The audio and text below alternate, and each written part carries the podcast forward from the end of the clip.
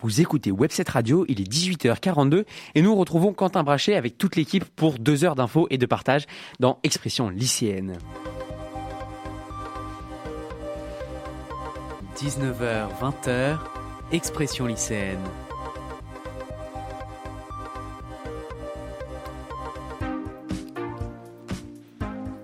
Avec Quentin Brachet sur Webset Radio.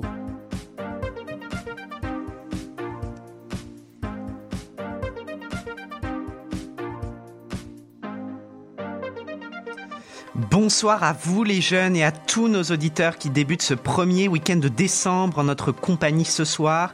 Avec toute l'équipe, nous aurons une nouvelle fois à cœur de tenter de parler pour vous les lycéens et de vous proposer une vision lycéenne de notre société.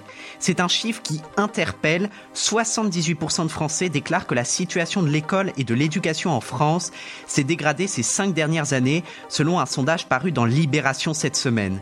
Ce constat d'un abandon du projet de l'école républicaine est partagé par les sympathisants de gauche comme de droite. Une fracture éducative semble ainsi se dessiner en France, un an après le terrible assassinat de Samuel Paty, qui avait ému une grande partie de la communauté lycéenne. Pourtant, depuis un an, le contenu de nos débats et expressions lycéennes nous a convaincus qu'un réel renforcement de l'école était nécessaire pour régler de nombreux problèmes de notre société.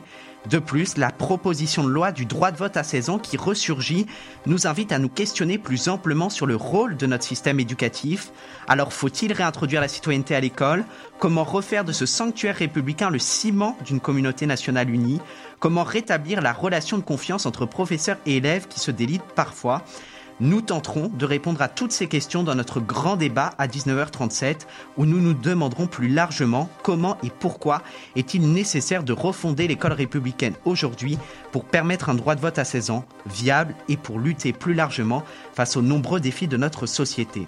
Nous recevons d'ailleurs ce soir une professeure d'histoire-géographie toulousaine très engagée pour réintroduire la laïcité et la mixité sociale au cœur du projet éducatif français.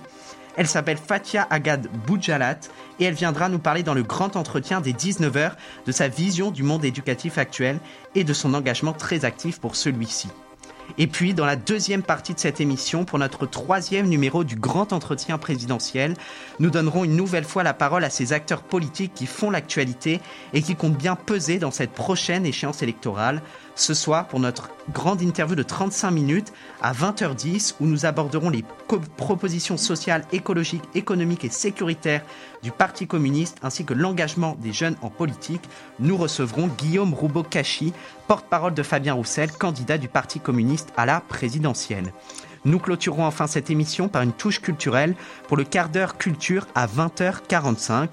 Vous l'avez compris, nous continuons avec notre nouveau format de deux heures complètes d'actualité pour porter le débat politique auprès de notre génération.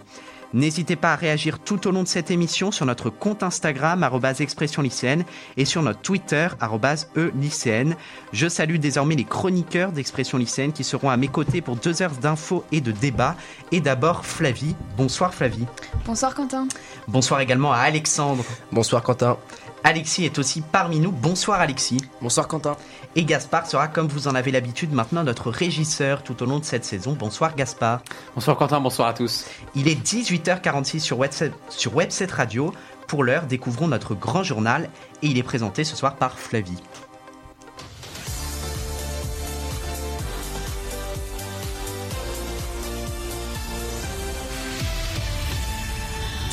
Dans l'actualité ce mois-ci, la cinquième vague du Covid-19 euh, inquiète de plus en plus les autorités. L'apparition du variant Omicron et la multiplication des cas fait craindre un resserrement des mesures pour Noël. Quel est l'état réel de la situation sanitaire? On vous explique tout dans ce journal. L'actualité, c'est aussi la course à la présidentielle qui est lancée alors que les électeurs euh, LR désignent actuellement leurs représentants pour la présidentielle. Éric Zemmour s'est déclaré officiellement candidat, non sans polémique le récit de, de, tous ces mouvements politiques à la fin de ce journal. On parlera aussi de la situation extrêmement inquiétante en Éthiopie et l'actualité nous emmènera aussi en Argentine où un véritable miracle médical s'est produit. Vous en saurez plus dans quelques instants. Au programme de la prochaine heure, à 19h, je reçois Fatia Agag Boudjalat, enseignante à Toulouse en zone d'éducation prioritaire et très engagée dans la lutte contre l'islamisme et l'affirmation de la laïcité à l'école. À 19h25, l'humeur reviendra sur l'importance de réformer le modèle éducatif pour accorder le droit de vote à 16 ans. À 19h32, Alexandre partira à la rencontre des lycéens pour savoir s'ils se sentent concernés et impliqués par la vie politique actuellement. À 19h57, Flavie nous dressera le portrait de Joséphine Baker, panthéonisée cette semaine. Quant à Gaspard, il reviendra dans Political Power sur le MeToo politique et sur les tensions migratoires entre l'Angleterre et la France. Et puis à 20h10, nous recevons Guillaume Roubaud-Cachi, porte-parole de Fabien Roussel, candidat du Parti communiste français à la présidentielle. Vous saurez tout de sa vision pour le pays. N'hésitez pas à réagir sur nos réseaux sociaux.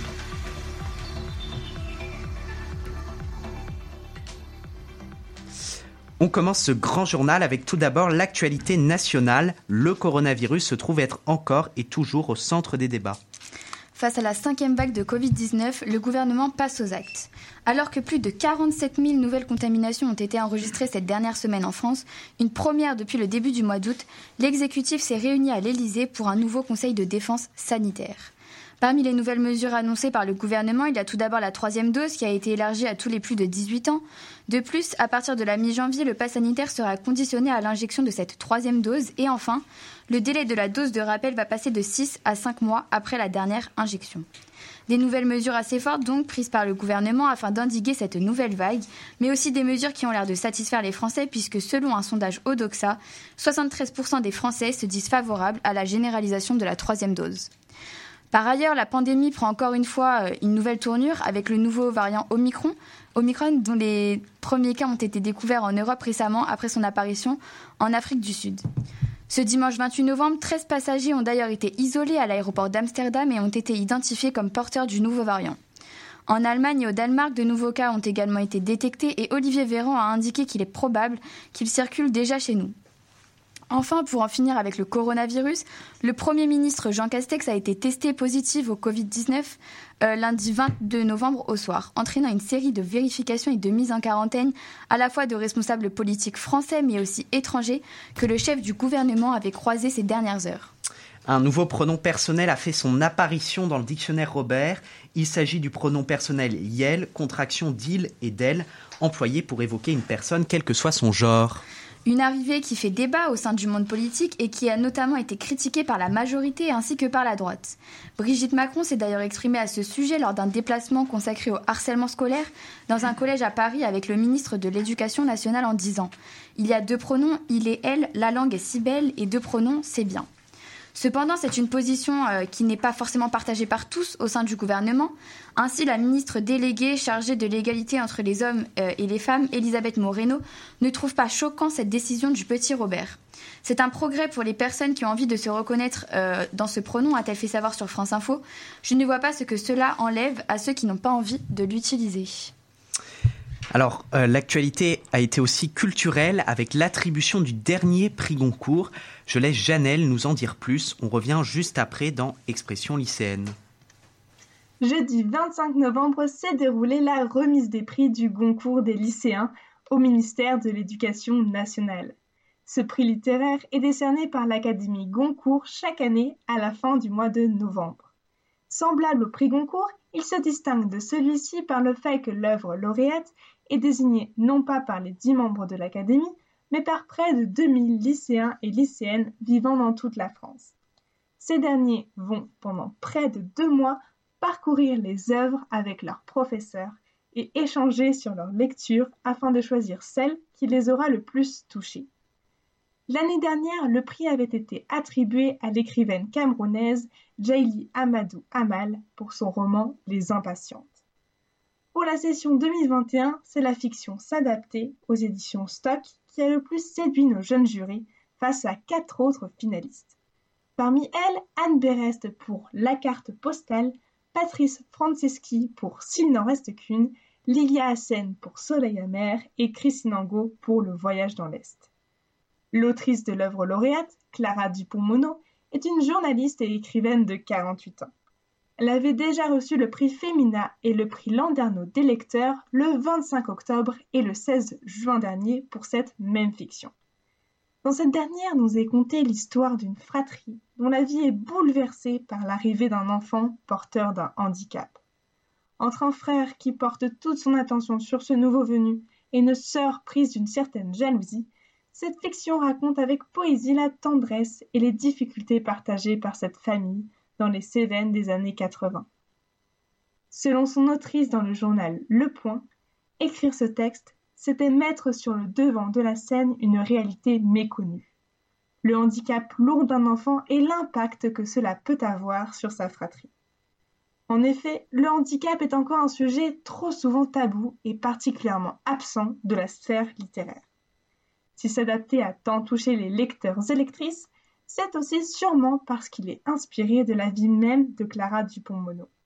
Son enfance fut marquée par l'arrivée dans son foyer d'un jeune frère handicapé, mort à seulement dix ans, et sa plume est inspirée par ce passé à la fois heureux et douloureux. Je vous conseille donc fortement de lire S'adapter, véritable ode à la tolérance, qui célèbre la beauté de nos différences. Je m'adresse maintenant à nos auditeurs et auditrices passionnés de lecture. Si vous souhaitez vous aussi participer à la prochaine édition, n'hésitez pas à en informer vos professeurs pour impliquer toute votre classe dans cette aventure littéraire exceptionnelle. Évoquons désormais à 18h53 sur Webset Radio l'actualité internationale avec ce phénomène scientifique exceptionnel. Une femme argentine a guéri du VIH sans aucun traitement. Une prouesse génétique ou un véritable miracle, peu importe aux yeux de ces médecins qui se disent ravis. C'est donc l'histoire d'une femme argentine que ces médecins ont baptisée la patiente d'Esperanza, en écho à la ville où elle vit. Cette femme a tout d'abord été euh, diagnostiquée séropositive au VIH en 2013. Elle n'a par ailleurs jamais suivi aucun traitement, sauf pendant quelques semaines autour de sa grossesse. Et voilà donc que l'on ne retrouve plus aucune trace euh, du virus dans son organisme. Ces médecins ont fait donc euh, des études virologiques très poussées en 2017, en 2018 et en 2020. Ils ont cherché à voir si le virus se reproduisait ou pas dans son organisme. Ils ont également mesuré sa charge virale, c'est-à-dire le taux de particules virales circulant dans son sang. Un travail de recherche dans 1,2 milliard de ses cellules sanguines, mais aussi au sein de 500 millions euh, de cellules de son tissu placentaire. Ils n'ont rien trouvé et les chercheurs en ont déduit que la jeune femme avait guéri naturellement. L'actualité, c'est aussi l'inquiétude qui persiste toujours autour du sort de Peng Shuai, la championne de tennis chinoise disparue qui a accusé au début du mois de novembre un ancien haut dirigeant du pays de l'avoir contrainte à un rapport sexuel. Ces accusations fracassantes ont été les premières visant de hauts responsables du Parti communiste chinois depuis le début du hashtag MeToo, mouvement mondial contre les violences faites aux femmes. Le message de la championne a été rapidement effacé après n'être resté pas plus de 20 minutes en ligne, mais des captures d'écran ont été effectuées, même s'il est impossible d'affirmer avec certitude que le message a officiellement été écrit par Peng Shuai. Le mouvement d'inquiétude ayant pris de l'ampleur sur les réseaux sociaux, la communauté internationale a donc demandé à la Chine de lui fournir des preuves que la joueuse se portait bien. Pékin a donc publié notamment quatre photographies de la championne par le biais d'un compte Twitter libellé Média affilié à l'État chinois. Par ailleurs, trois autres vidéos ont été dévoilées, même si beaucoup jugent ces preuves insuffisantes, le type de pression subie par la joueuse n'étant pas connu à l'heure actuelle. Par ailleurs, la Russie est accusée d'avoir mené mi-novembre un test militaire pour évaluer sa capacité de destruction des satellites avec un missile.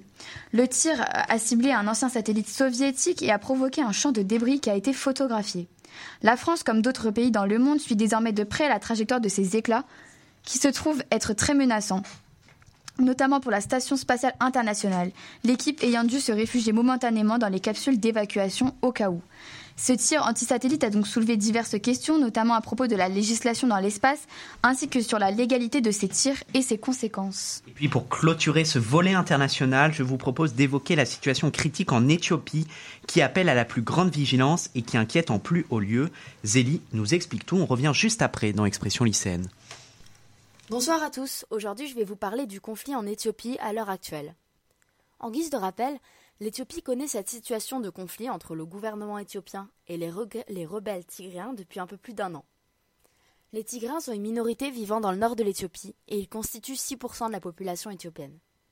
Depuis l'arrivée au pouvoir d'Abiy Ahmed, ils réclament davantage de reconnaissance suite à leur marginalisation par le pouvoir en place. C'était en effet à partir du report des élections législatives de 2021 qui devait initialement avoir lieu en 2020 que le FLPT, le Front de libération du peuple tigréen, lance une attaque contre des bases de l'armée éthiopienne à Mekele, la capitale du Tigré. Alors, depuis un an, les tensions reprennent de manière violente régulièrement entre les deux acteurs du conflit. S'ajoute à cela la crainte par les organisations internationales d'un nettoyage ethnique dans le pays, comme l'avait supposé le, média euh, CNN, après des enquêtes en septembre lorsque des corps ayant subi des marques de torture avaient été retrouvés dans une rivière traversant l'Éthiopie et le Soudan. Ce conflit ethnique, qui dure depuis 13 mois, a déjà fait plusieurs milliers de morts, plus de 2 millions de déplacés, et a plongé des centaines de milliers de personnes dans des conditions proches de la famine, selon l'ONU. Pourtant, depuis quelques jours, l'armée de Abiy Ahmed, dont les combats se dérouleraient sur trois fronts, semble gagner du terrain.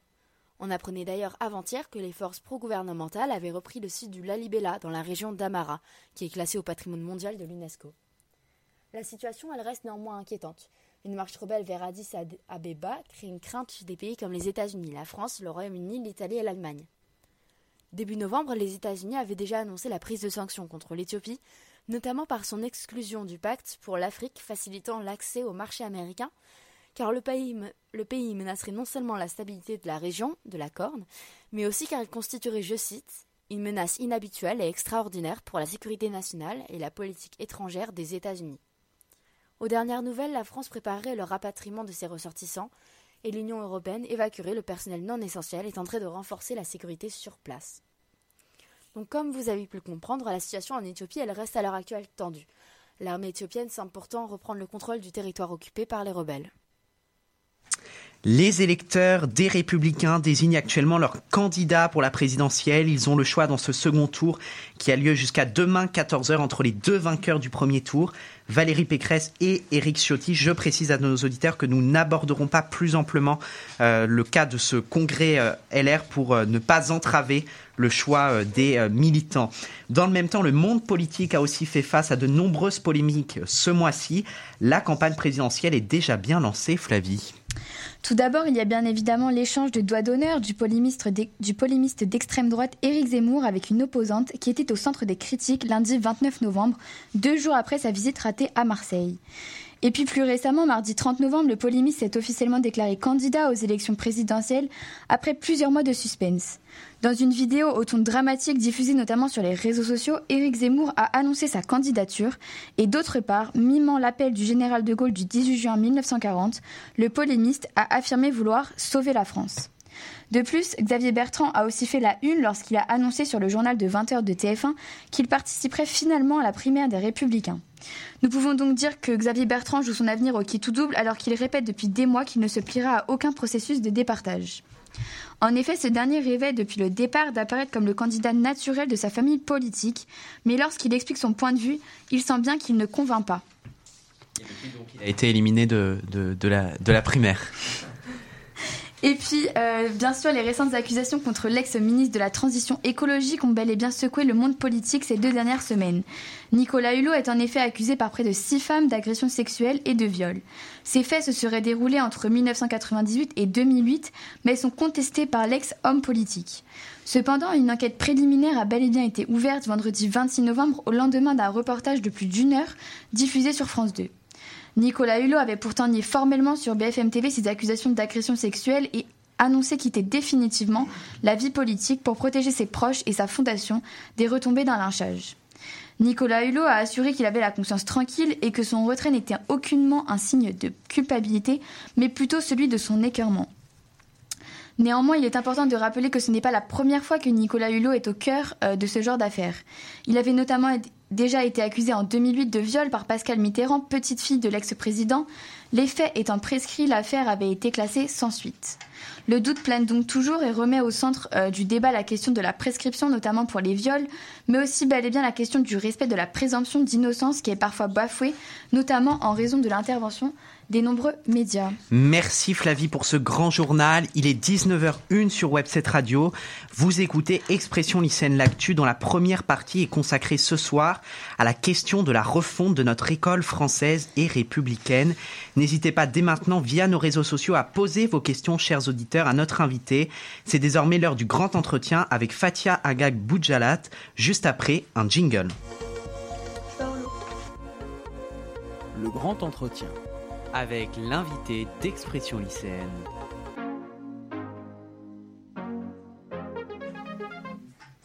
Bonsoir Fatia Agag Boudjalat, est-ce que vous nous entendez?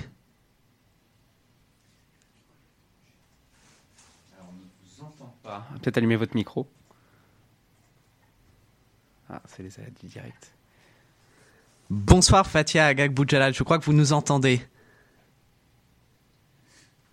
Voilà, est-ce que Ah. maintenant vous m'entendez? Oui, oui, c'est bon. Merci, merci d'avoir accepté notre invitation et de réaliser cette, euh, cette interview euh, Voilà. en, en, en duplex. Alors, je rappelle que vous êtes enseignante d'histoire-géographie dans un collège de zone d'éducation prioritaire à Toulouse et vous avez fait il y a un an la couverture du Figaro Magazine aux côtés d'autres femmes mobilisées dans la lutte contre l'islamisme comme Zineb El Razoui. Depuis de nombreuses années et particulièrement depuis le terrible assassinat de Samuel Paty en octobre 2020, vous défendez l'affirmation de la laïcité et le retour de la mixité sociale à l'école. Vous avez publié un livre en avril dernier intitulé Nostalgériade, contraction des mots nostalgie, Algérie et jérémiade, où vous prenez une mixité qui tire vers le haut dans les écoles.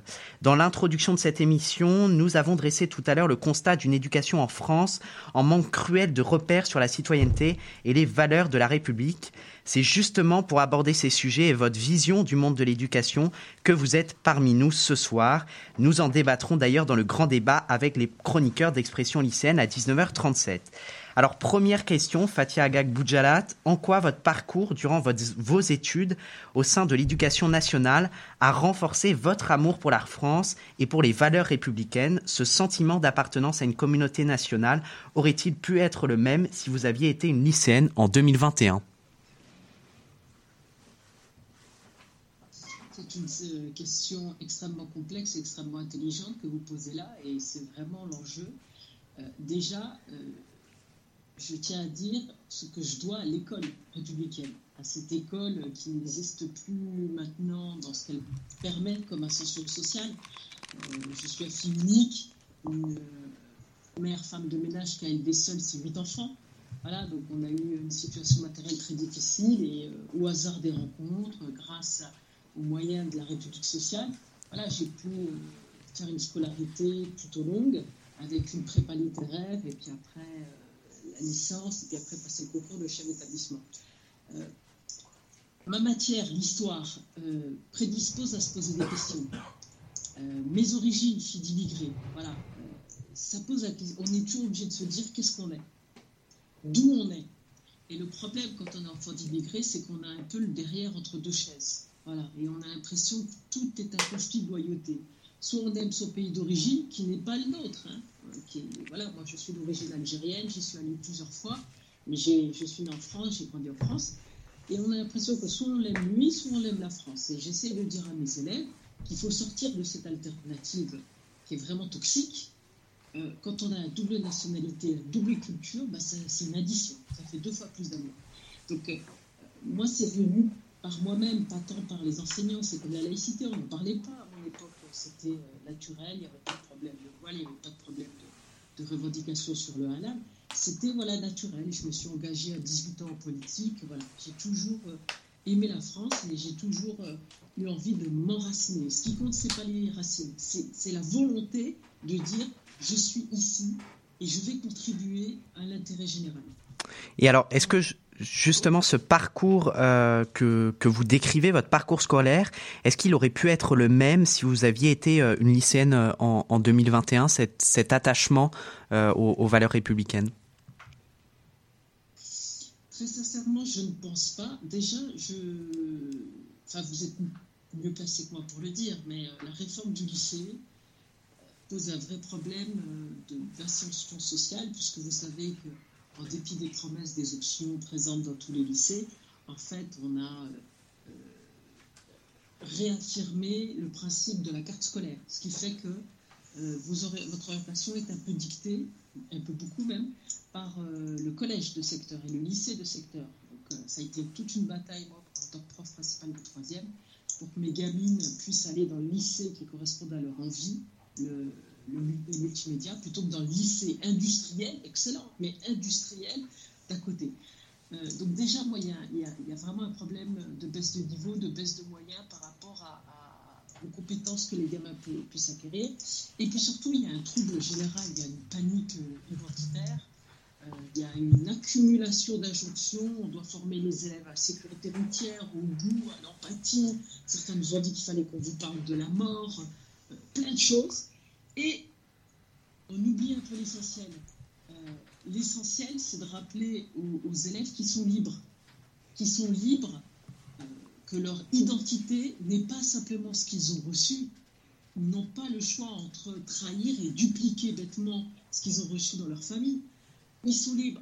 L'identité, c'est composite. Et ça se compose d'éléments reçus, la culture, moi, culture malgré mais aussi d'éléments choisis. Vous êtes ce que vous choisissez d'être. Et la religion, par exemple, c'est un choix. Et le degré de pratique religieuse, c'est un autre choix. Voilà. Il y a des choses qu'il faut dédramatiser, il y a des choses qu'il faut relativiser. Voilà, on n'est pas, euh, euh, pas assigné à résidence par sa naissance. Et dernière chose que je dirais, c'est que vous, vous êtes allé à l'école dans un contexte social très difficile, et en plus un contexte euh, terroriste très fort. Donc voilà, c'est toutes des choses difficiles qui vous accompagnent vous dans votre vie de lycéen. Alors justement, on va parler hein, du, contexte euh, terroriste que vous décrivez. Depuis le terrible assassinat de Samuel Paty, la communauté éducative semble être divisée et des divergences entre lycéens et élèves semblent apparaître. Par exemple, beaucoup de professeurs d'histoire expliquent qu'ils sont obligés de s'autocensurer dans certains cours de peur de représailles. Enseigner est-il devenu risqué en 2021 et avez-vous changé votre manière d'enseigner pour ne pas faire de vagues?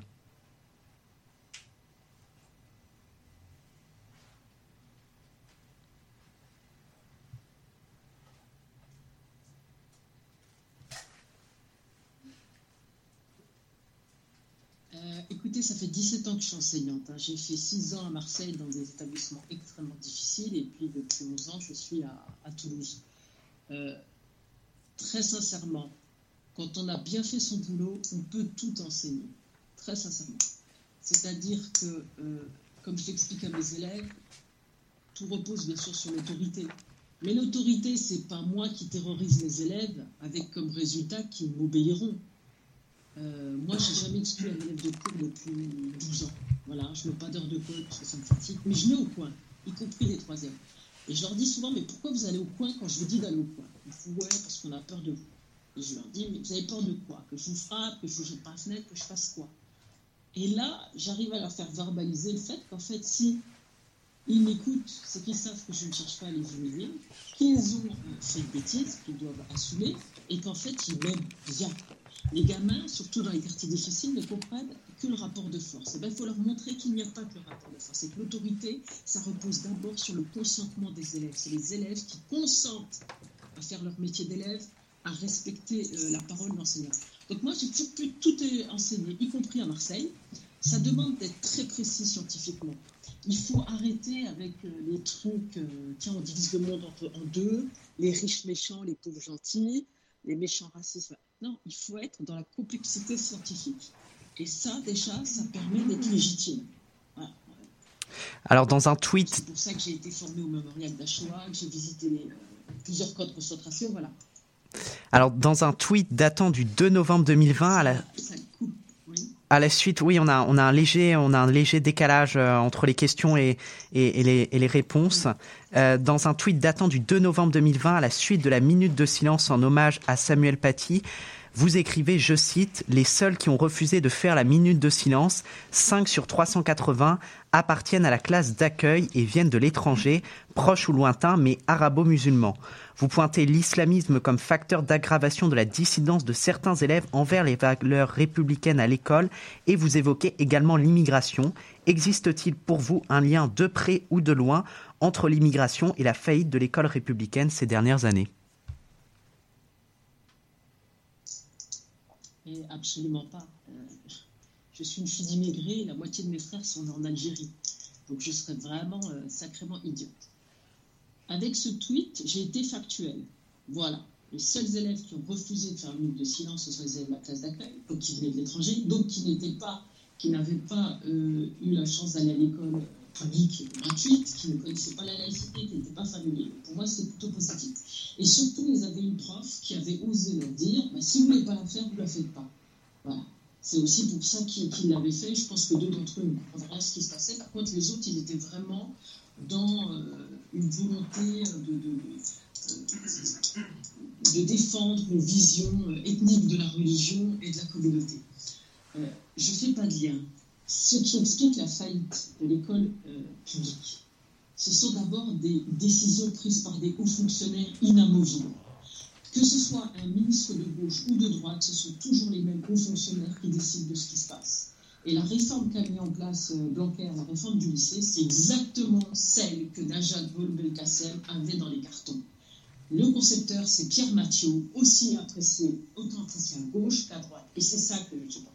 Ce sont des gens qui trahissent les classes populaires parce qu'ils euh, mettent en place des choses dont ils protègent eux-mêmes leurs enfants parce que leurs enfants sont tous à la classe euh, à l'école alsacienne et dans les écoles privées.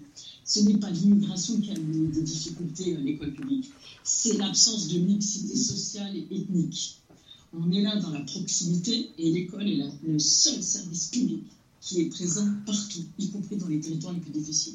Résultat, à Marseille, une année, j'étais nommée sur deux établissements. Dans l'établissement du matin, Versailles, 3e arrondissement, il n'y avait pas cinq élèves blancs sur 600 élèves.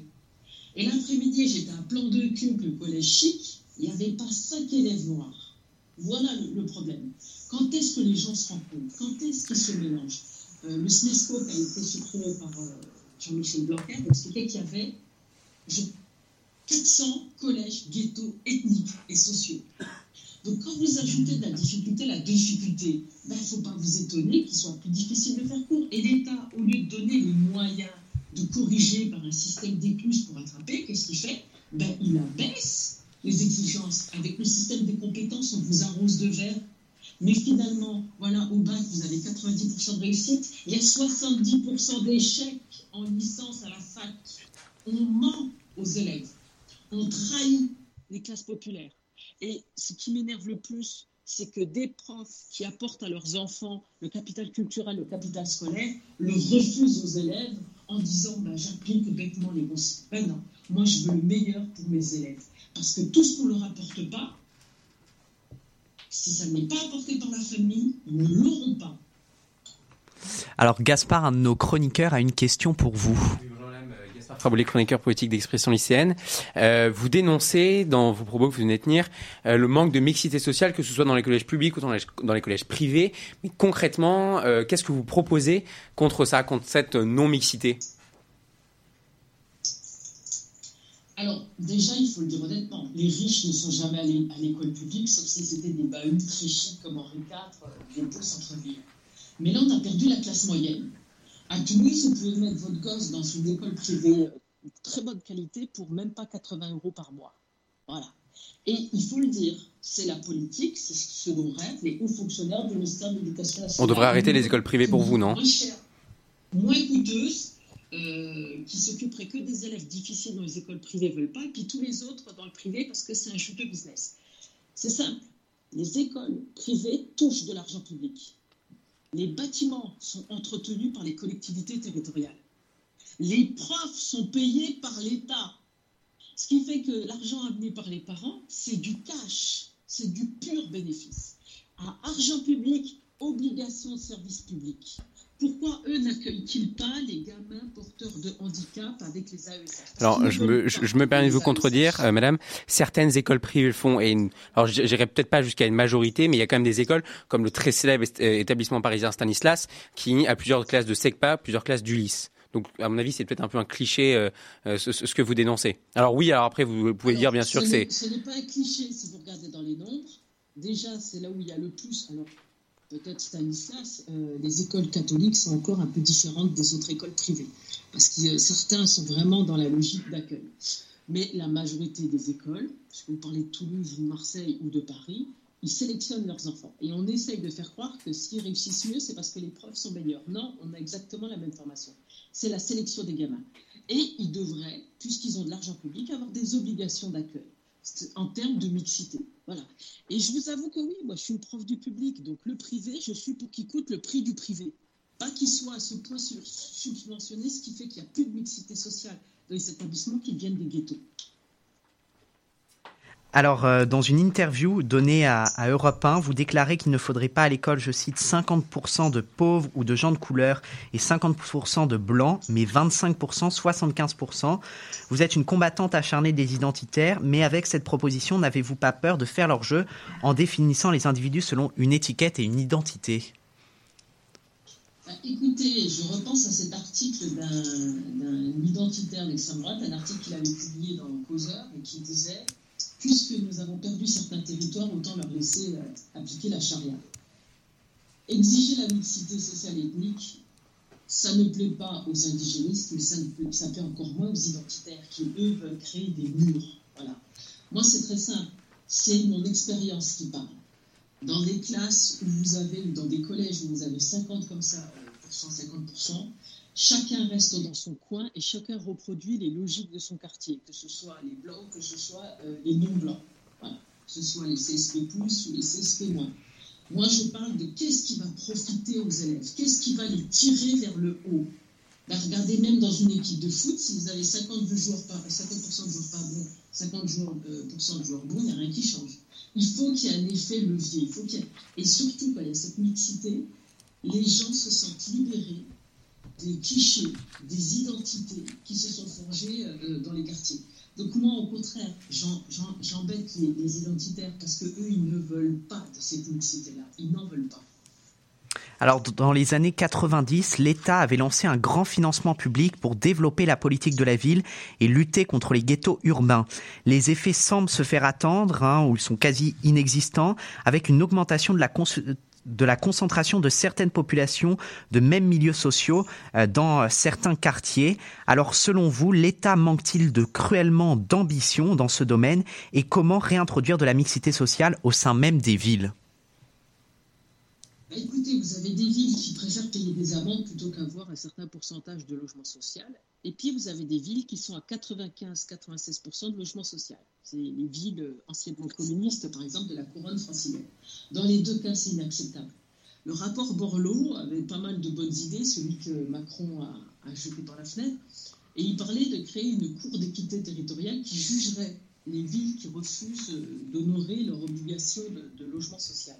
Mais moi, je suis pour juger aussi les villes qui ont fait exprès de n'être proposées que de logement social. Malek Gouti, euh, l'ancien député, avait bien expliqué qu'en fait, euh, certains maires euh, accueillaient et faisaient, avaient un tel ratio de logement social pour avoir une population captive qui ne votait pas. Et après, avec leurs employés municipaux, ben, avec 1500 voix, ils étaient sûrs d'être élus. Donc méfiez-vous des gens qui vous parlent de générosité sur le logement social. Il faut monter en gamme, monter en qualité et surtout, il faut un pilotage. Si, euh, vous savez, à l'origine, ce sont les sociologues qui ont dit qu'il fallait regrouper toutes ces populations-là pour que euh, la distribution d'aide sociale soit plus efficace. Mais quelle erreur Mais quelle bêtise Et si vous prenez Toulouse, les immeubles du Mirail, euh, quand ils ont construit, ils étaient luxueux, et puis ils accueillaient des petits cadres de Airbus. Après, les cadres, ben, ils ont suivi le chemin normal, ils ont gagné de l'argent, puis après, ils sont allés dans des maisons. Et après, on a regroupé des populations, on n'a plus entretenu. On n'a plus entretenu. Et puis, euh, voilà, avec moi, je suis persuadée, déjà, il faut renoncer aux grands immeubles. Voilà, contrairement à ce que disent les écolos, c'est épouvantable, c'est impossible à gérer, ce sont des nuisances, du bruit, euh, de la fatigue, des tensions permanentes, voilà, des parkings qui prennent des places énormes. Ce qu'il faut, c'est un pilotage fin, c'est-à-dire détruire certains immeubles dans certains quartiers, reproposer des logements ailleurs, mais des logements de qualité. Si les gens vont dans ces quartiers-là, c'est pas simplement parce que c'est pas cher, c'est que c'est que là que vous trouvez des appartes T4, T5. Voilà, avec des, comme c'est des immeubles anciens, les chambres ne font pas 6 mètres carrés comme dans le parc privé euh, récemment construit. Donc voilà, il faut monter en gamme et surtout assumer de dire je vais piloter les choses, je ne vais pas les laisser les choses se faire. Euh, voilà. Moi, je ne crois pas à la main invisible du marché ou de la politique. Il faut être volontariste. Alors, vous voulez réaffirmer la laïcité à l'école et les débats sur ce sujet sont nombreux. Aujourd'hui, d'Éric Zemmour à Henri Peña-Ruiz, les définitions de la laïcité sont multiples. Quelle est votre vision de ce principe républicain et est-il réellement possible de le faire respecter dans des zones où l'autorité est constamment contestée?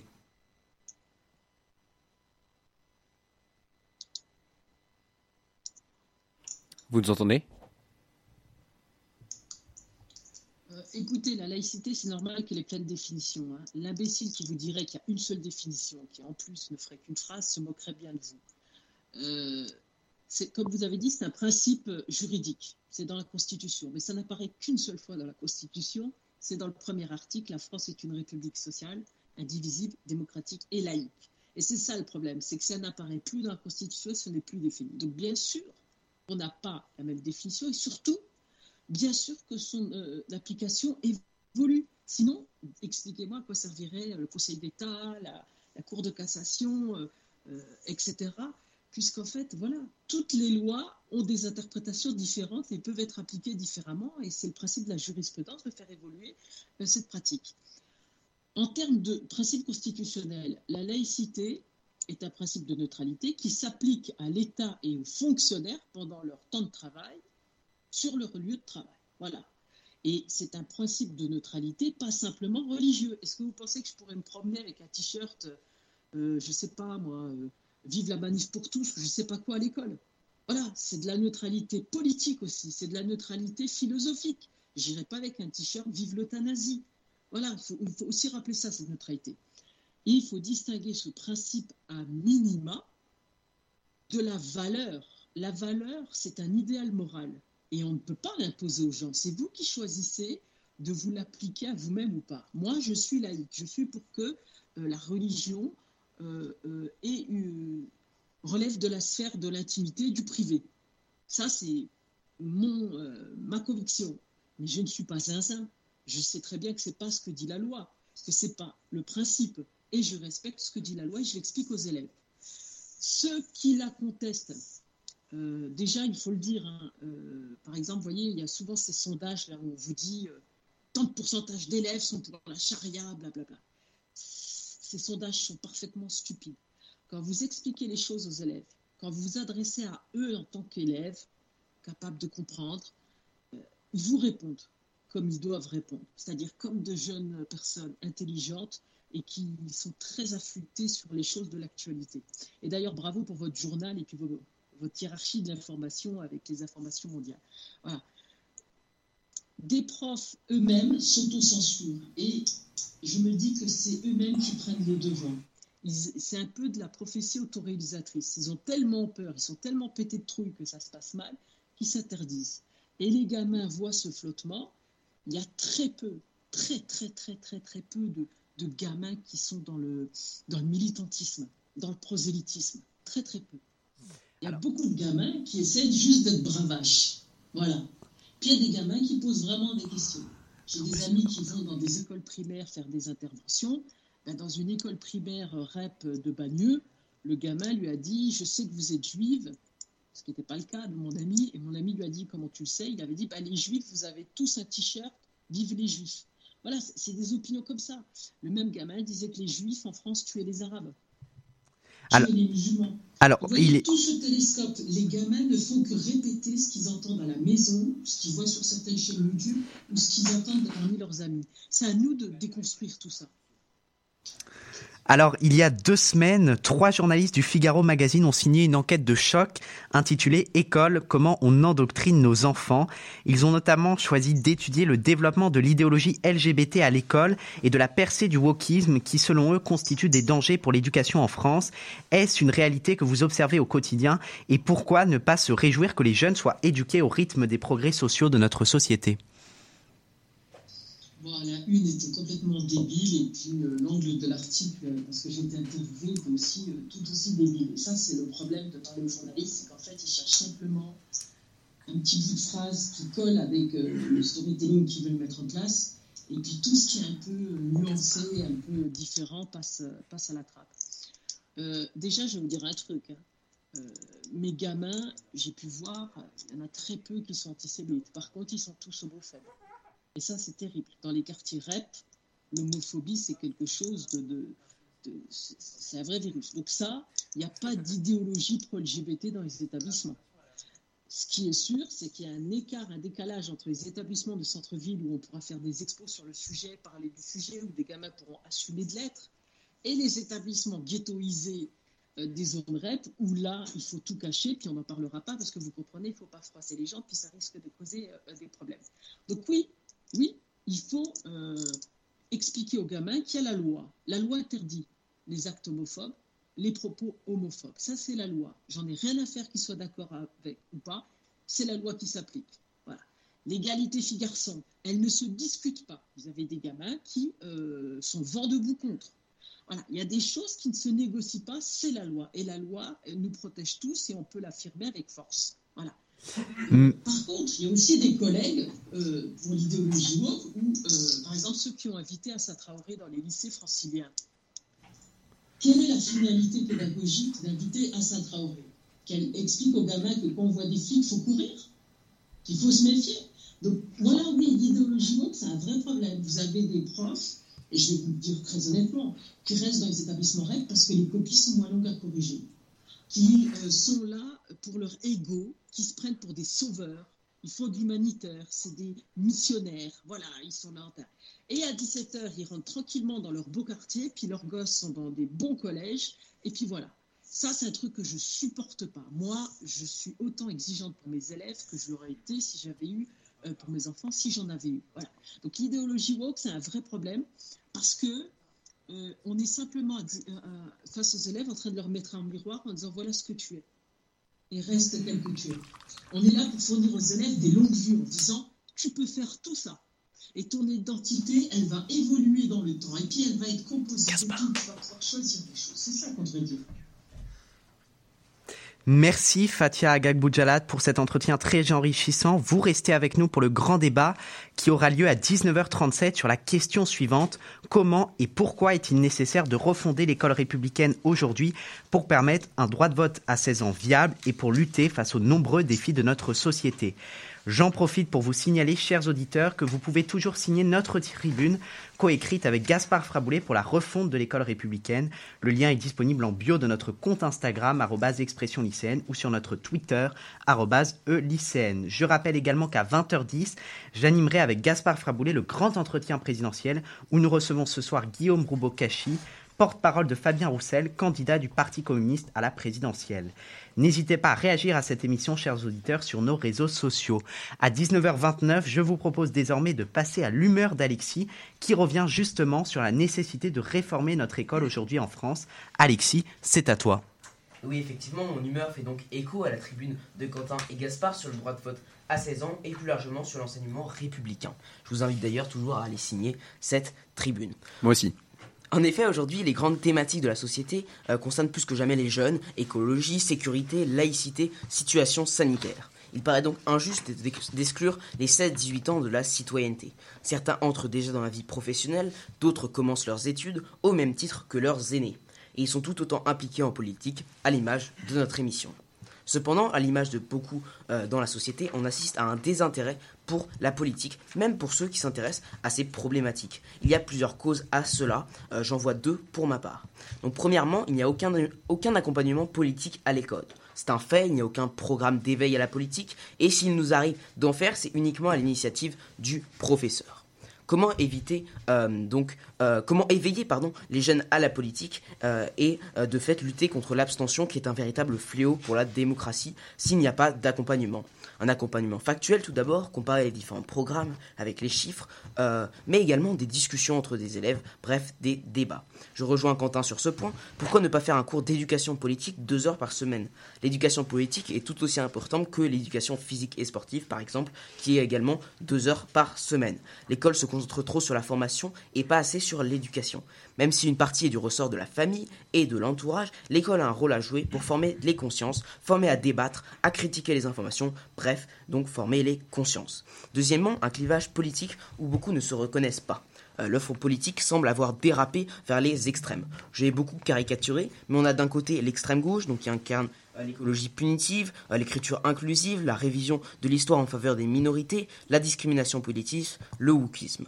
On veut tout changer et souvent pas en bien, empêcher les gens de rire, de parler politiquement incorrect, bref, une dictature des minorités sur la majorité. Et puis de l'autre côté du spectre, on trouve l'extrême droite. Effectivement, l'extrême droite, donc pas d'action sur l'écologie, une révision de l'histoire en faveur du nationalisme, discrimination des étrangers, stigmatisation de l'islam, euh, des programmes contre-démocratiques et euh, donc de régression. Ils veulent le retour à la Troisième République, une société chrétienne, une discrimination. Les juifs hier, rappelez-vous de l'affaire Dreyfus, euh, les populations africaines aujourd'hui, une discrimination des femmes. Rappelez-vous, les femmes n'incarnent pas le pouvoir selon Zemmour.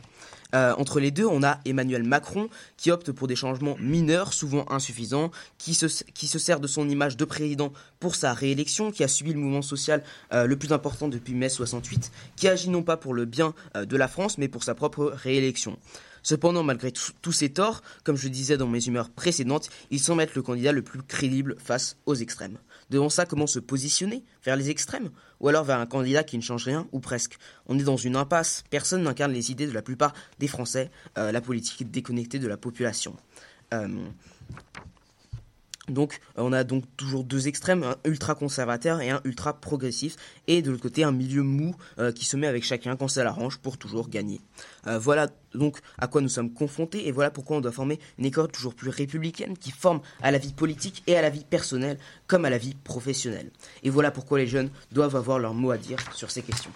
Merci Alexis pour cette humeur qui nous permet de nous plonger davantage dans la question de l'état de l'éducation aujourd'hui en France, dont nous débattrons à 19h37 avec les chroniqueurs d'expression lycéenne. Mais tout de suite, je vous propose de marquer notre première pause musicale avec le retour tant attendu d'Orelsan et son nouvel album Civilisation. On écoute ensemble l'un de ses nouveaux succès et on se retrouve juste après dans Expression lycéenne l'actu. 19h, 20h, Expression lycéenne. On m'a vendu l'amour parfait. Brachet Donc sur cette je crois radio. que c'est pas de l'amour. Même le bonheur pourrait me lasser. J'ai le super pouvoir de voir le mal partout. Je voulais trouver la famille idéale. Comme si moi j'étais l'homme idéal. Attends. Pourquoi j'ai cru que je suis l'homme idéal? Jamais la même quand je suis là, cher à rien, je suis juste lymphatique Sensible de mauvaise humeur, je parle mal, c'est toujours la faute de la fatigue Oublie les vacances, sais pas, on peut rien prévoir. Ta vie est calée sur mon planning. Passif agressif, je veux pas voir tes amis. Je fais tout passer sous prétexte je suis un artiste. Rien n'est jamais bien pour moi, je sais pas fait. On s'embrouille pour choisir un film. Je décroche mon tel en plein film. Le taf passe toujours en premier T'es seul dans notre lit. Je dis que je fais ça pour ma famille. Sauf que je jamais ma famille. Parce qu'en vrai je le fais pour moi. Je ramène la thune donc j'ai le droit. C'est ce que je croyais. Maintenant je sais que je pourrais te perdre. Je ferai de mon mieux pour te garder. C'était mieux avant peut-être. On fera tout pour que ça soit mieux après. Finalement t'es pas parfaite. Je suis sûrement pire donc c'est parfait. C'est normal si tu t'inquiètes. L'amour n'est pas parfait quand il est vrai L'amour n'est pas parfait quand il est vrai quand tout va bien, c'est trop facile d'aimer. L'amour n'est pas parfait quand il est vrai. Viens, on reste ensemble. Viens, on reste ensemble.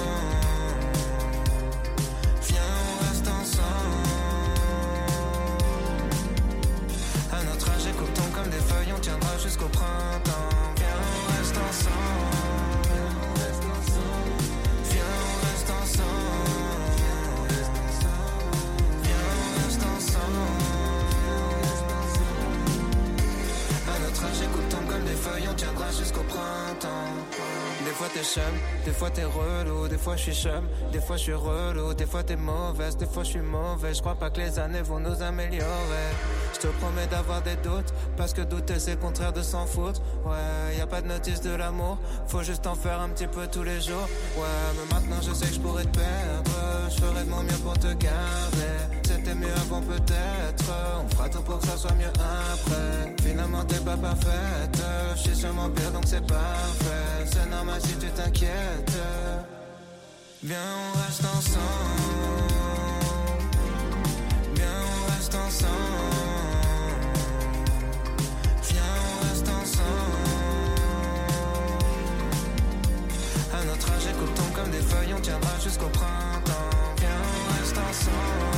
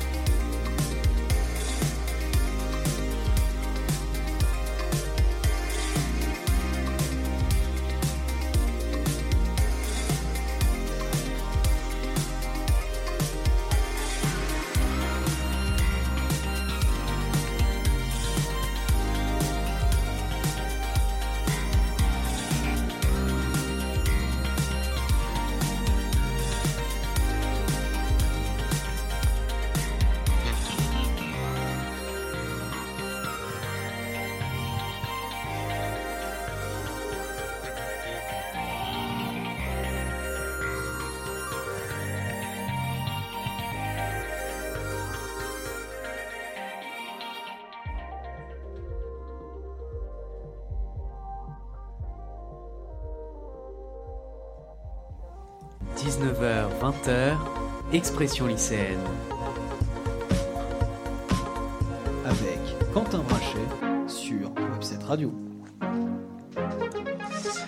De retour dans Expression lycéenne L'actu, notre invitée ce soir est Fatia Agag Boudjalat, une enseignante d'histoire-géographie très engagée sur les questions de laïcité et de mixité sociale. Continuez, chers auditeurs, à réagir en direct sur notre live et n'hésitez pas à vous abonner à notre compte Instagram, expression lycéenne, et à notre Twitter, e lycéenne. À 19h38, c'est l'heure de la chronique qui vous donne la parole, l'actu vue par les lycéens. Alexandre, tu abordes justement le sujet du droit de vote à 16 ans et de l'implication des jeunes en politique étroitement liée à l'éducation en France pour introduire le sujet de notre grand débat ce soir.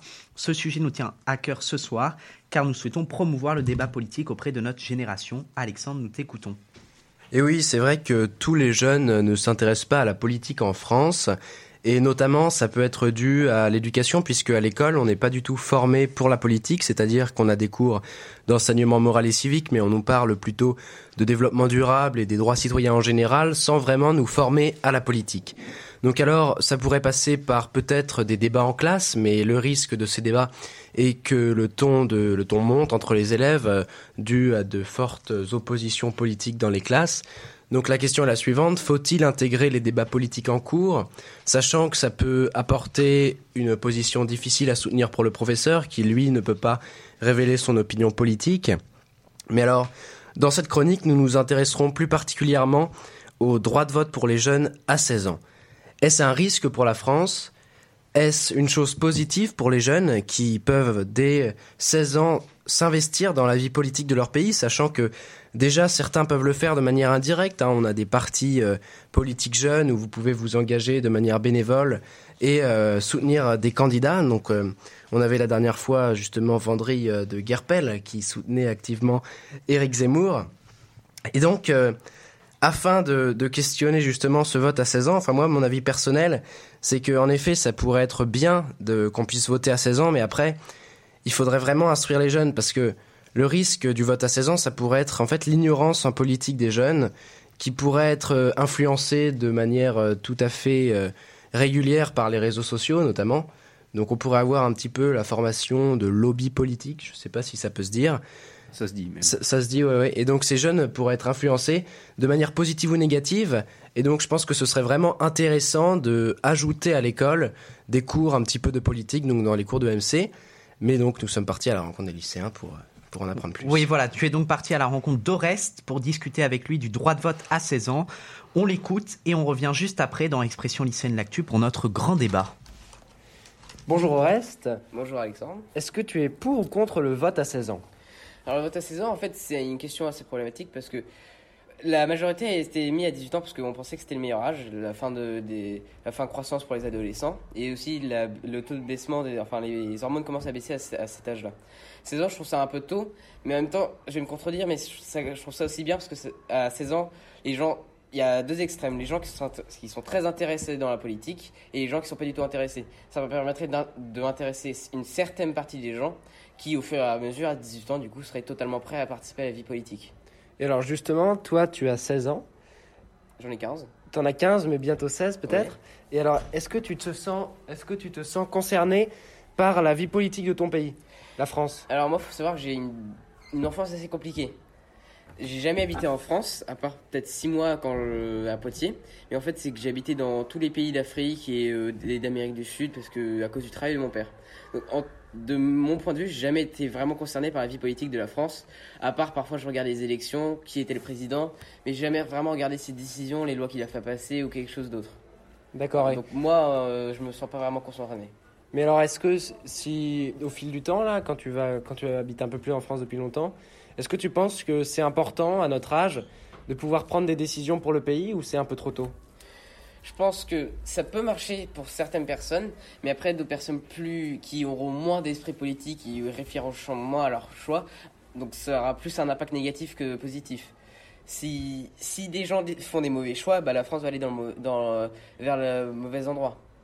Bien sûr. Et alors, est-ce que tu penses que toi, tu as déjà une conscience politique, c'est-à-dire que tu réfléchis un peu droite ou gauche, euh, tel parti, tel homme politique? Je pense que moi-même, je m'identifie un peu au parti de droite, mais c'est surtout parce que mes parents sont du parti de droite.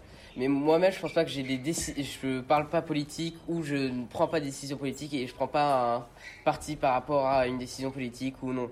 Pour l'instant, je, je, comme j'ai dit avant, je, vraiment, je suis pas trop dans la vie politique de la France. Et alors, est-ce que tu penses que le droit de vote à 16 ans, ce serait pas un risque pour la France? Parce qu'il y a quand même beaucoup de personnes qui ont 16 ans et plus. Et donc, le fait de, de confier le vote à des gens de 16 ans qui n'ont pas forcément une conscience politique et qui pourraient faire des mauvais choix, tu penses que c'est un risque ou pas pour le pays? Alors en même temps, c'est un risque, mais ça aussi peut être contrebalancé. Il faut savoir qu'à 16 ans, il y a plein d'hormones et les gens vraiment, on va le dire, ont la flemme. Et ceux qui sont, ont une conscience politique ont plus envie d'aller voter que ceux qui n'ont aucune conscience politique. Donc techniquement, il y a déjà une séparation naturelle de ceux qui sont intéressés et ceux qui ne sont pas intéressés. Donc d'un côté, c'est un risque parce que s'il y en a qui, sont, qui ont été influencés, parce que c'est aussi l'âge où on peut être influencé, à 16 ans, on est facilement influencé, ils vont être influencés à faire des mauvais choix ou des choix qu'ils ne veulent pas. Donc en même temps, c'est un risque, mais aussi ça permet de former les générations futures qui, pour qu'ils soient plus prêts à, faire de meilleures décisions plus tard. Eh bien écoute, merci beaucoup au reste. Merci Alexandre pour cette chronique qui introduit parfaitement notre grand débat avec les chroniqueurs d'expression lycéenne ce soir, qui porte sur la question suivante. Comment et pourquoi est-il nécessaire de refonder l'école républicaine aujourd'hui pour permettre un droit de vote à 16 ans viable et pour lutter face aux nombreux défis de notre société? Fatia Agag Boudjalad, je rappelle que vous êtes toujours avec nous pour ce grand débat. Est-ce que vous nous entendez toujours?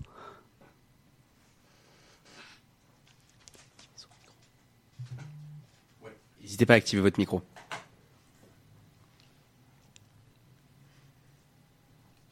C'est vous qui m'aviez désactivé alors. oui, c'est beau, je vous entends.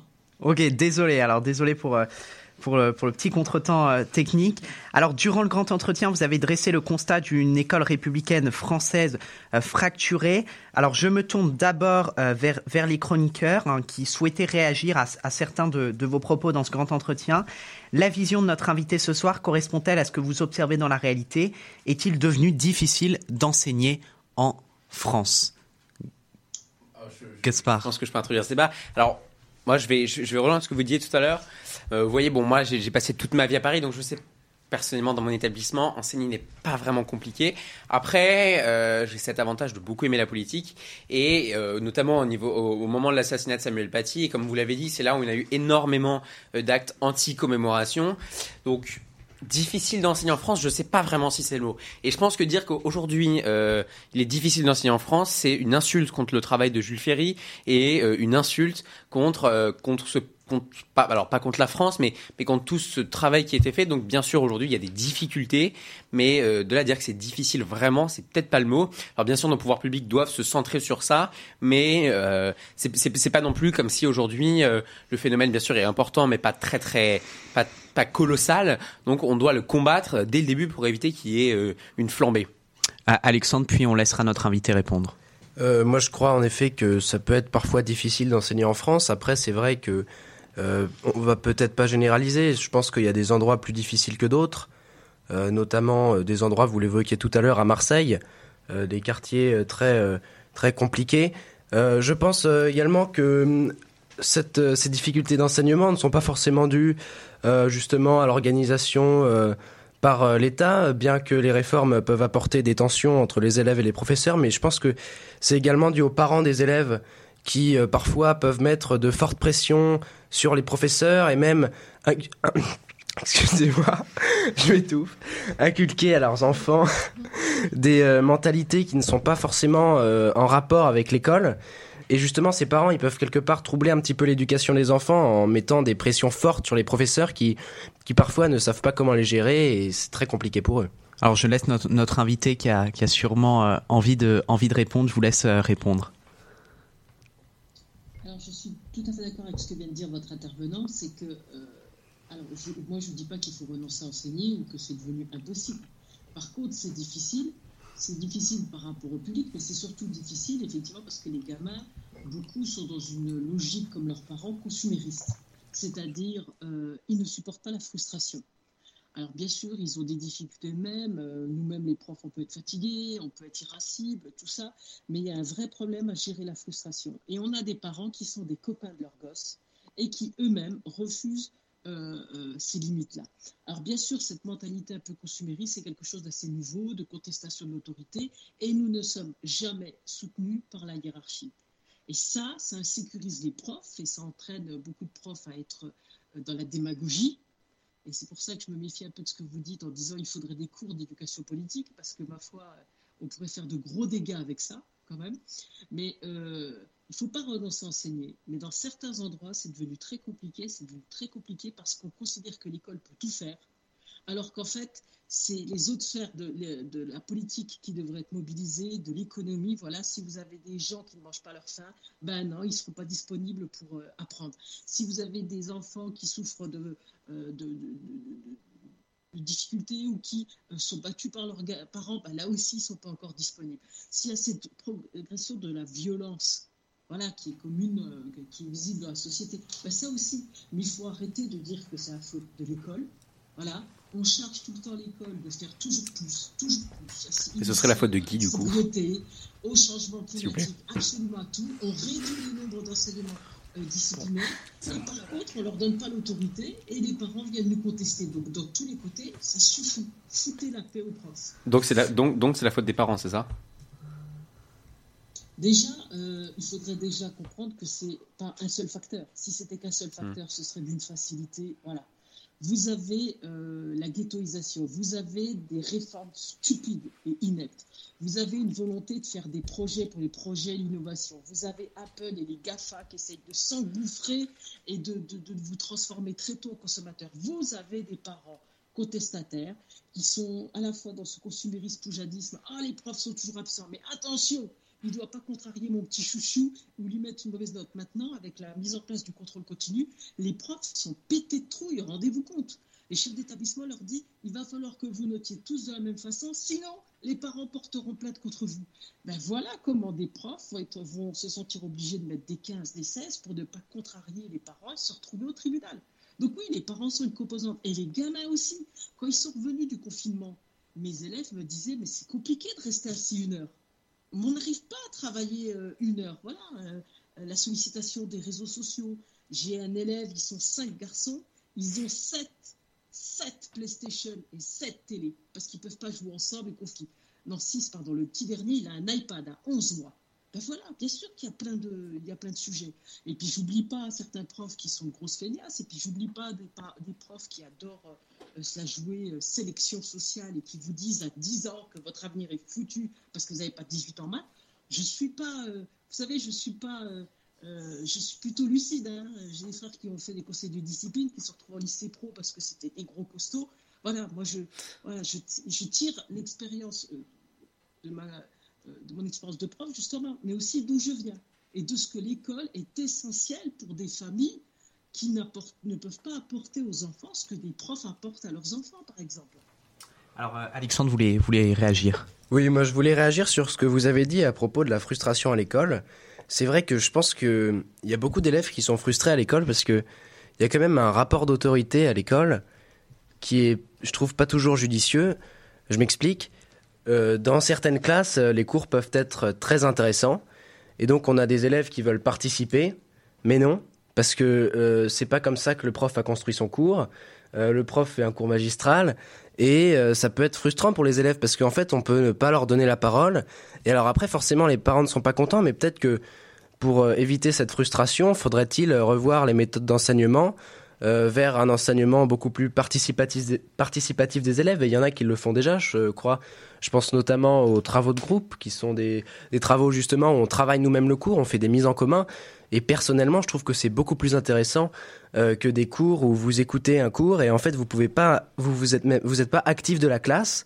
Et donc je pense que d'une certaine manière, l'école crée des frustrations et quelque part c'est une cause de difficulté, mais Peut-être faudrait-il euh, les résoudre en changeant les méthodes éducatives ah bah après, ça, ça revient à cet éternel débat qu'on a qui est, qui est, euh, qui est euh, de réformer en quelque sorte notre éducation nationale. Donc, enfin, ça, si vous voulez, alors moi, je pense qu'on a tous ce constat-là autour de cette table-là, mais la grande solution à tous ces mots, c'est vraiment l'éducation. Donc, aujourd'hui, est-ce qu'il ne faudrait pas une grande réforme et, et vraiment une, très très grande réforme, et notamment avec le début, avec un nouveau quinquennat de on ne sait quel on ne sait quel homme ou femme politique, mais peut-être éventuellement une grande réforme qui qui permettrait plus des travaux ensemble, collectifs, ou et après justement bah, sur toutes ces questions de de, de facilité d'enseigner, etc.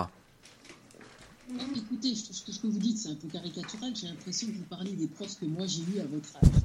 Alors, euh, pardonnez-moi, si vous êtes en terminale et qu'il y a un programme à terminer et que vous êtes en, maths, euh, vous avez pris option maths, bah ça c'est sûr qu'il faut euh, abattre du boulot parce qu'on a accru la charge de boulot, ça n'y a pas de souci. Maintenant, la majorité des cas, puis surtout au collège, bien sûr qu'il y a des cours dialogués. Mais dialoguer, c'est pas le bavardage et c'est pas le, café du commerce. un débat, si vous voulez que ce soit formateur intellectuellement, il faut qu'il soit argumenté, il faut qu'il soit préparé. Moi, c'est ce que je fais avec mes élèves. L'année dernière, euh, ils ne le savaient pas, ils ont fait une vidéo sur, euh, ils ont débattu euh, sur les limites de la liberté d'expression qu'eux, ils voulaient étendre. Et à la fin, ils ont fait une vidéo qui a été diffusée en présence de RIS et ils ont pu débattre avec RIS de manière extrêmement intelligente. Donc, le gamin qui va bouder ou qui va pas supporter parce qu'on ne donne pas la parole, c'est déjà un peu vraiment caricatural. Voilà. Euh, en histoire géo, en EMC, mais je voudrais bien savoir qui ne vous a pas déjà donné la parole, sauf si c'est pour donner toujours des points de vue. Euh, au bout d'un moment, on a aussi un programme à suivre. Après votre grande réforme, mais bon Dieu, mais on n'a pas arrêté de nous saouler avec des réformes. La réforme du collège en 2016, réforme du lycée en 2019, réforme du lycée pro. On n'arrête pas les compétences, les machins. À l'école, à l'école primaire, on a renoncé à apprendre je, par exemple, je chante, tu chantes, il chante, nous chantons. Non, ils apprennent plus que je chante et ils chantent parce qu'après tout, c'est que ce que les élèves utilisent. Le curriculaire, euh, euh, spiralaire, voilà, c'est par cycle. Si vous n'avez pas fait ça en CM1, c'est pas grave, vous le refaire en sixième. Lol. Non, faut arrêter. Faut arrêter là, vous vous rendez pas compte. Et ce que vous êtes, ce que vous demandez en fait, le travail en groupe, c'est super parce que ça se voit que vous êtes des gamins investis. Par exemple, cette émission que vous avez montée en prenant de votre temps le vendredi soir. Voilà, mais la plupart des autres gamins, mais soyez un peu réalistes, quand il y a un travail de groupe, c'est toujours les mêmes qui bossent. Voilà, j'ai une collègue de français qui en est venue à mettre les élèves paresseux euh, euh, qui ne font jamais rien entre eux pour qu'ils ne puissent plus se cacher derrière les bons élèves et qu'ils soient obligés de se mettre au boulot. Donc, bien sûr qu'il y a travaux de groupe. Euh, il y avait les TPE, il y avait les machins. Bien sûr qu'il y a des travaux de groupe. Mais c'est très consommateur de temps. Et on nous, on nous surcharge la barque de tout ce qu'on doit vous faire apprendre voilà, parce que vous avez un oral, parce que vous avez le bac, parce que les épreuves anticipées, parce que l'année dernière c'était les E3C, voilà, où tout le monde était en panique. Voilà, donc votre grande réforme de l'école, mais euh, vous, vous, plaisantez, on n'a pas arrêté de flinguer l'école publique. Voilà, il y a de moins en moins de profs euh, euh, certifiés, il y a de plus en plus de profs contractuels. Avec les compétences, on vous fait croire que vous avez, vous avez le, le, niveau pour passer au lycée, puis après on vous fait croire que vous avez le niveau pour aller euh, à la fac, et quand vous prenez le mur de la réalité de Parcoursup dans la gueule, ben là c'est douloureux. Et là vous avez le sentiment de la trahison. Voilà. Quand je parlais de frustration, c'est rester assis, ouais, ne pas regarder son téléphone toutes les deux secondes, essayer de se concentrer mémoriser, j'en suis venu à faire apprendre des définitions en classe, par le jeu, de manière ludique à mes élèves, parce qu'ils ne savent plus apprendre par cœur et qu'ils sont terrorisés par le silence. Vous, ça se voit vous êtes de classe sociale plutôt privilégiée, vous savez travailler en autonomie, vous savez vous investir. Mais ce n'est pas le cas de la majorité des élèves, ou en tout cas, moi j'ai eu ma carrière dans les établissements euh, des quartiers prioritaires de la ville, c'est pas le cas. Voilà. Donc le magistral aussi, on n'est pas là pour tout vous faire deviner. Et il y en a plein qui ont poussé la logique pédagogique jusqu'à dire Ah, on va faire des classes inversées. C'est les élèves qui doivent faire cours. Ben oui, c'est pépère pour le prof, il n'y a pas de souci. C'est moins fatigant en fait. Ben non, il y a des choses qui ne se devinent pas. Il y a des choses qu'on doit vous transmettre, notamment en sciences, notamment en histoire. Tout ne passe pas par l'expérimentation, tout ne passe pas par le côté ludique. Et quand vous serez à la fac, ben voilà, mais je suis désolée, je trouve qu'on a énormément évolué dans les pratiques pédagogiques. Alors euh, Flavie, voulez, voulez vous, vous interpeller? On terminera le, débat là-dessus par, par, une réponse que je vous invite à, faire courte, comme on est, euh, on est assez, euh, assez pressé par, par le temps. Alors tout d'abord, moi je voulais réagir concernant ce que vous avez dit par rapport aux réformes du collège, du lycée, etc. Je tiens à vous dire que nous, autour de cette table, on est vraiment en plein dedans. on a vécu les deux réformes. Personnellement, moi je fais partie de la première génération à tester la réforme du bac, donc voilà. Et ensuite, euh, concernant les méthodes dont vous avez parlé, de mettre euh, les paresseux euh, ensemble et, et les élèves assez moteurs ensemble, pense pas que ce soit la bonne méthode. Moi, j'en ai fait l'expérience. On a, on a utilisé cette méthode et je sais pas si c'est vraiment la bonne méthode parce que j'ai l'impression que c'est plutôt que, les élèves moins, moins motivés se tirent vers le bas et que les élèves plus motivés se tirent vers le haut, au contraire. Donc je suis pas vraiment d'accord. Mais, euh, mais voilà. Et puis ensuite, je voulais aussi réagir par rapport à ce que vous avez dit, euh, par rapport aux cours de politique qui pouvaient être assez euh, dangereux. Moi, je parlais pas d'un cours, enfin, je voyais pas les cours politiques comme ils nous apprenaient la, vision politique du monde euh, actuel, etc. Je voyais plus comment marche la politique aujourd'hui. Ça veut dire que comment passe une loi, comment ça marche vraiment au centre de la politique. Parce que c'est vrai que moi, dans ma classe, je sais très bien qu'il y en a qui savent même pas ce que c'est l'Assemblée nationale et le Sénat. Et je pense que c'est vraiment un, vrai problème parce qu'après, on va s'étonner que des lois passent et qu'on soit pas d'accord. Mais si on sait pas comment ça marche, bah, on peut pas vraiment se plaindre. Alors, euh, que vous dites, ça euh, parce que ce programme de troisième, le fonctionnement de l'Assemblée nationale, des instances du Parlement, le fonctionnement de l'UE, le fonctionnement de l'ONU. Mais le problème, c'est que quand on vous enseigne quelque chose, à un moment que ça ne vous intéresse pas, ça passe dans une oreille, ça sort de l'autre. Vous apprenez, avec un peu de chance, pour le jour de l'interro, puis après l'interro, vous videz la corbeille. Tout ça, c'est au programme de l'EMC. Le droit de grève, euh, les autres droits, la République sociale, les manifestations, toutes ces choses-là, le syndicalisme, le pluralisme politique, euh, qu'est-ce que peuvent faire les citoyens, les mouvements, les ONG, tout ça c'est au programme de MC, que ce soit au collège ou au lycée. Mais voilà, si ça ne rencontre pas votre intérêt à l'instant T, ben en fait, euh, ça ne fonctionne pas. Par rapport à ce que vous disiez sur les groupes, euh, l'important c'est qu'au bout d'un moment, vous savez, on est très maintenant dans le tutorat. On va mettre un bon élève avec un élève en difficulté. Et en fait, c'est pour pallier les insuffisances de l'État. Tiens, on ne veut pas mettre assez de fric pour les AESH, eh ben on va charger un gamin de s'occuper d'un gamin reconnu porteur de handicap. Je trouve ça dégueulasse pour l'autre gamin. C'est une charge trop lourde. Si vous mettez de temps en temps des élèves très bons ensemble, ils pourront avancer à un rythme parce qu'eux aussi peuvent s'ennuyer. Or, nos devoirs vont aussi vers les bons élèves. Quant aux élèves faibles, eh ben, ils vont devoir se bouger au lieu de s'abriter. Et ils produiront quand même quelque chose. Et nous, on fera preuve de bienveillance par rapport à ce qu'ils auront produit. Mais au moins, ils auront fait quelque chose et ils auront pu se prouver qu'ils ont fait quelque chose, ce qui n'est pas le cas quand ils sont euh, mélangés. Et dernière chose, avant de vous laisser, je tiens vraiment à vous féliciter pour la qualité de vos émissions et puis de vos questions. Je les trouve plus pertinentes que certains euh, vrais journalistes professionnels à qui j'ai affaire. Sur le droit de vote à 16 ans, méfiez-vous quand même d'une chose. Hein, J'attends de lire votre tribune. Si vous êtes citoyen à 16 ans, c'est que vous avez la majorité pénale à 16 ans. Ça veut dire que vos parents peuvent vous foutre à la porte à 16 ans. Vous êtes responsable de vous à 16 ans. Euh, dans le droit, euh, dans la justice, euh, vous êtes considéré comme mineur et donc vous ne risquez que la moitié de la peine d'un adulte jusqu'à vos 18 ans. Est-ce que vous êtes prêt à ce que les gens soient pleinement, légalement, pénalement responsables à 16 ans? Est-ce que vous êtes prêt à ce que des parents se débarrassent de leur gosse à 16 ans? Parce que si vous êtes jugé assez mature pour voter, pour décider de qui sera le président, de qui seront les députés, ben on considérera que vous êtes euh, mûr pour tout. Les mariages, le travail, euh, euh, et donc la responsabilité pénale. Donc méfiez-vous de ça. Vous, vous êtes très politisé, vous êtes très engagé, ce n'est pas le cas des autres élèves. Et tout ce que ça fera, ben, on, on, est très à cet âge-là dans le côté binaire, les gentils, les méchants. C'est aussi comme ça qu'on vous explique la gauche, la droite. Je voyais mes collèges, moi, mes collègues au collège, parce que communisme, socialisme, capitalisme, libéralisme, vous l'avez fait en quatrième. Mais euh, voilà, c'est très compliqué. Donnez-vous du temps. Et c'est pas parce que vous commencez à voter à 16 ans ou vous votez à 16 ans que vous continuerez à voter après. Et c'est pas parce qu'on vous met ça à 18 ans. Ben, voilà, euh, les gens ne votent pas parce qu'ils se disent que la politique ne change pas, parce que quelle que soit la personne qu'on élit, ils mènent le même programme d'austérité, euh, c'est lui qui décide, voilà. Je ne crois pas que faire voter les gamins à 16 ans puis les mettre face à une telle responsabilité, notamment au niveau pénal, parce que je travaille au tribunal pour enfants aussi. C'est pour ça que je vous dis ça. Voilà, faites attention à ça. Mais je me réjouis de lire votre tribune et de lire vos arguments. Merci Fatia Agag Boudjala d'avoir répondu à nos questions euh, ce soir. On est très, très heureux de vous recevoir et on vous souhaite bon courage dans la réalisation de vos nouveaux projets. Merci aussi Merci aux chroniqueurs pour cette participation très enrichissante au grand débat. Notre prochain invité dans 10 minutes pour le grand entretien présidentiel sera Guillaume Roubaud-Cachy, porte-parole de Fabien Roussel, candidat du Parti communiste français à la présidentielle. Continuez, chers auditeurs, à réagir à cette émission sur nos réseaux sociaux et n'hésitez pas à nous suivre sur notre compte Instagram, expression lycéenne, ou sur notre Twitter, e-lycéenne. Tout de suite, Flavie nous propose le portrait du mois et tu as choisi d'aborder le parcours de Joséphine Baker qui a fait son entrée au Panthéon cette En effet, pour ce nouveau portrait du mois, il était impossible de passer à côté de Joséphine Baker qui a occupé l'actualité de cette dernière semaine. En effet, le 30 novembre dernier, Joséphine Baker entre au Panthéon sur décision d'Emmanuel Macron.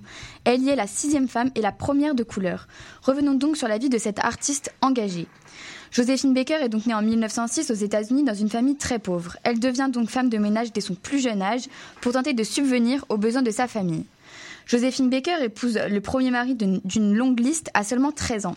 Le divorce ne tarde pas et Joséphine Baker décide de quitter son domicile familial et entre dans une troupe d'artistes de rue avec laquelle elle part sur les routes. Le succès ne tarde évidemment pas à frapper. Véritable vedette du music hall, elle devient une icône des années 20 et fait carrière à Broadway. Elle fait par euh, la suite la rencontre de Caroline Dudley-Reagan qui lui offre le premier rôle d'un spectacle en France baptisé La Revue Nègre au théâtre des Champs-Élysées. Une réussite qui euh, va lui permettre de se faire un nom en France et de multiplier les représentations dans les plus grands théâtres parisiens.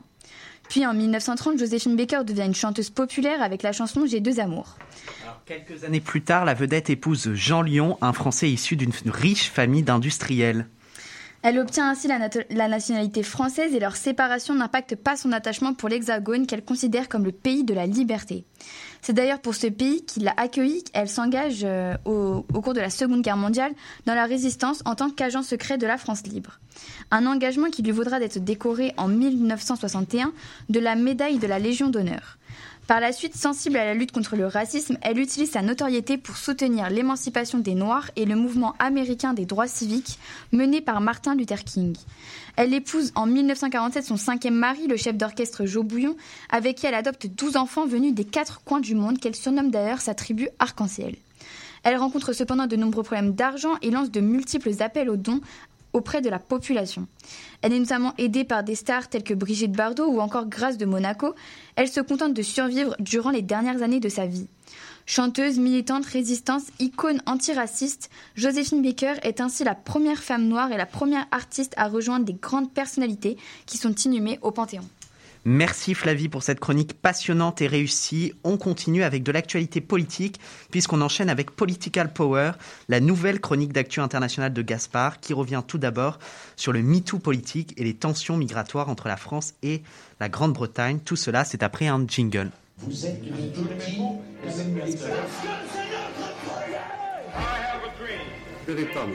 Political Power avec Gaspard Fraboulet. Ils sont dans les campagnes, dans les villes. Je vous demande de vous arrêter. On avait connu la vague MeToo il y a quelques années, elle s'étend désormais à la politique. Tout à fait, Quentin. Souvenez-vous, en 2017, le mouvement MeToo est lancé sur Internet pour dénoncer les agressions sexuelles faites aux femmes et celle, euh, et celle-là, pardon, avait produit un véritable une véritable pardon, donc, onde de choc partout dans le monde. Pour le hashtag MeTooPolitique, tout part d'une tribune publiée dans le monde dénonçant les violences sexistes et sexuelles dans le monde politique, signée par pas plus de 285 femmes. Elles y dénoncent entre autres le sexisme permanent dans ce milieu essentiellement masculin où être une femme est assez compliqué et donc les conditions de travail sont de moins en moins bonnes.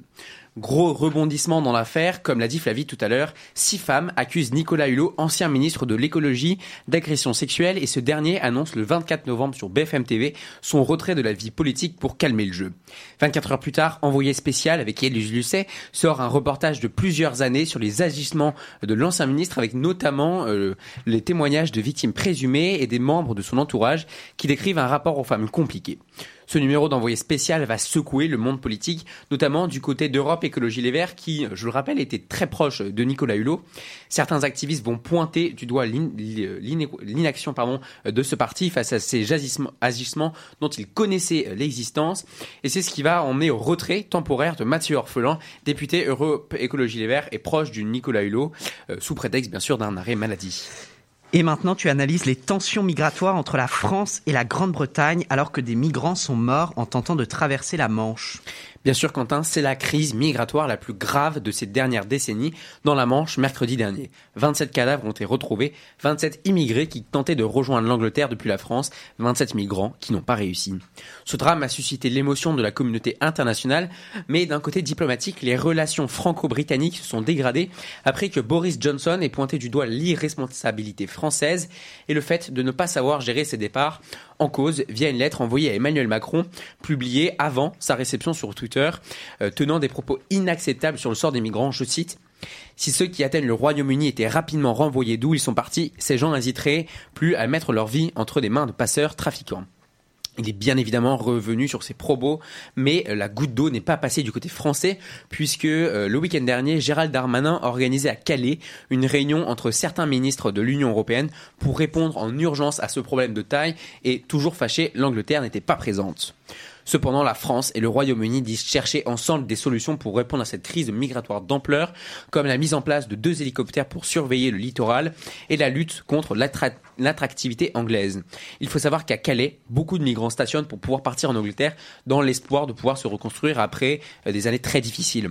En France, le débat sur l'immigration est pour le coup, lui, toujours très vif, pendant que d'autres parlotent et sont loin de tout ça, d'autres meurent dans la Manche glaciale. Et je vous propose dans un instant de se retrouver avec Guillaume Roubaud-Cachy, porte-parole de Fabien Roussel, candidat du Parti communiste français à la présidentielle. Merci beaucoup Gaspard pour cette chronique très passionnante.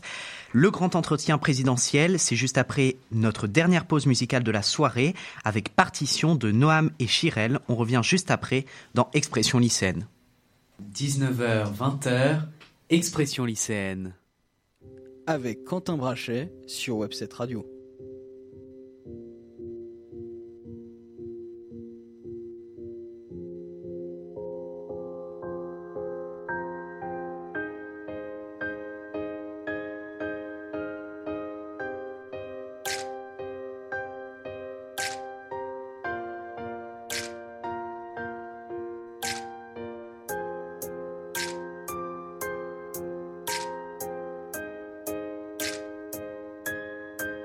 Ça y est, t'es parti, j'écris mes partitions.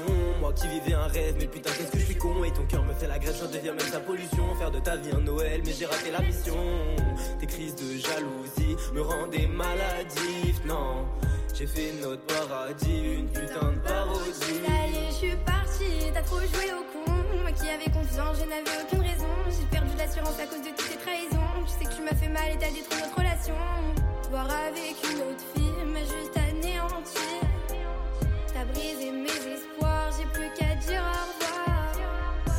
passer ma vie à tes côtés, mais c'est terminé. Moi qui croyais que tous nos rêves se réaliseraient, je me suis bien trompée. Moi qui étais heureux, j'ai le cœur brisé en deux. On a mis fin au jeu, y a plus qu'à se dire adieu. Y a plus qu'à se dire adieu. Dis-le-moi dans les yeux. Et avant de partir, euh, laisse-moi dire un dernier truc, s'il te plaît. Je me suis réveillé en plein cauchemar en espérant te revoir. Je mets mon mal en patience, mais je souffre de ton absence. J'ai récolté ce que j'ai semé tout en gâchant ces bons moments. Mais je pense avoir regretté, je veux redevenir comme avant. Je dois te dire la vérité, je te dévoile ma vie. Sache que quand je te regarde, se dilatent mes pupilles. T'es une putain de fille belle, t'es un ange, une hirondelle. Promis, je couperai plus tes ailes si une autre se déshabille. j'ai tout dans cette. Tu crois que la vie est magique. Tu m'as trompé, tu m'as trahi. Et là tu reviens rempli de folie. Tu m'as assez fait de mal comme ça. Va-t'en et te retourne pas. T'étais armé de mon amour et t'as tiré sur mon cœur. Je regrette chaque jour d'avoir aimé un menteur. D'avoir aimé un menteur. Pourquoi l'amour fait peur? J'y pense chaque jour, chaque heure. Ça y est, parti, j'écris mes partitions. Moi qui vivais un rêve, mais putain, qu'est-ce que je suis con? Et ton cœur me fait la grève, j'en deviens même sa pollution. Faire de ta vie un Noël, mais j'ai raté la mission. Tes crises de jalousie me rendaient maladif, non. J'ai fait notre paradis, une putain de parodie.